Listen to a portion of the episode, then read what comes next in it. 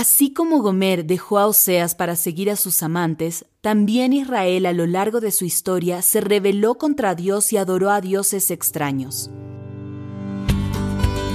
Mujeres invisibles que cobran vida, salen del anonimato y nos enseñan que la fe, la perseverancia y la confianza en Dios son imprescindibles en el camino de la existencia. Esto es La Mujer en la Biblia, un podcast para ti. Qué gusto saludarte. Te doy la bienvenida a La Mujer en la Biblia, el podcast en el que compartimos recursos y herramientas para ayudar a la mujer latina de hoy a caminar en su fe. En este podcast hemos creado varias series para ti.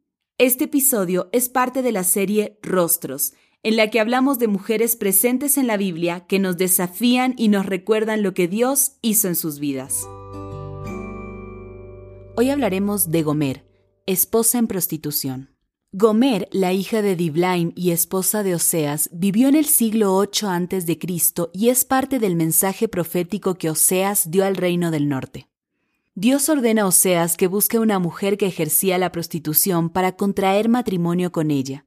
La explicación que le da es que no hay diferencia entre una mujer fornicaria y el pueblo que él ha escogido. Gomer es la elegida, se convierte en esposa de Oseas y tiene tres hijos, Jezreel el mayor, Loruama la segunda y Loami el menor. Al principio de su matrimonio, Gomer sintió agradecimiento hacia Oseas por la nueva vida que habían construido juntos.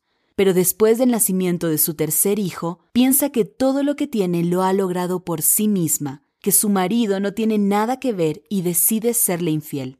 El marido hace lo que está a su alcance para impedir la infidelidad de su esposa, pero ella ya había tomado una decisión y persigue sus ideas. No le basta lo que tiene, quiere más, Tal vez se aburrió de la rutina, de las obligaciones, de atender las demandas de una familia y sale de su hogar para disfrutar. La consecuencia de su decisión es la esclavitud. Por orden de Dios, Oseas busca a su esposa esclavizada, paga el precio por su libertad y la lleva nuevamente consigo al hogar. Junto con el regreso hay un diálogo. Ella reflexiona y concluye que tenía mejor vida al lado de su esposo. Pero Oseas quiere conocer la razón del regreso. ¿Volvió por amor a su marido o por los bienes materiales que él le facilitaba? La vida de Oseas y Gomer deja una reflexión a quien lee su historia. La relación que unió a estos esposos recuerda la relación que Dios mismo tuvo con el pueblo de Israel.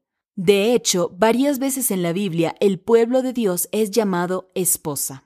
Así como Gomer dejó a Oseas para seguir a sus amantes, también Israel a lo largo de su historia se rebeló contra Dios y adoró a dioses extraños. Tampoco hay diferencia entre la actuación de Gomer y la de la humanidad hoy.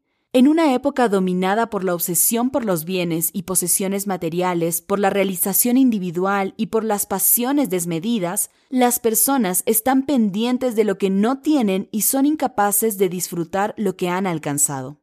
A pesar de haber recibido de Dios la oportunidad de una vida diferente y de tener todo lo necesario al lado de Dios, escogen seguir a otras deidades. Los nuevos dioses de esta sociedad son los bienes materiales. Sin embargo, Jesús pagó el precio por el rescate de toda la humanidad. Esta es la reflexión que deja la vida de Gomer para que nos hagamos a solas. ¿Soy una esposa fiel a Dios? A través de la vida de esta mujer se transmite un mensaje para el pueblo de Dios. Por un lado, queda claro que no hay pecado que aleje al ser humano del amor de Dios, pero por otro lado, nadie puede considerarse digno delante de Dios, porque no hay comportamiento humano correcto que haga a la persona merecedora de su amor. Tal como dice Romanos 3:23, todos pecaron y están destituidos de la gloria de Dios. Es solamente su gracia y su amor que nos mantienen unidos a Él. La reflexión que acabas de escuchar la encuentras en La mujer en la Biblia, una nueva Biblia con recursos y herramientas para ayudar a la mujer latina de hoy a caminar en su fe. Tenemos más recursos para ti. Visita nuestro sitio web vivelabiblia.com.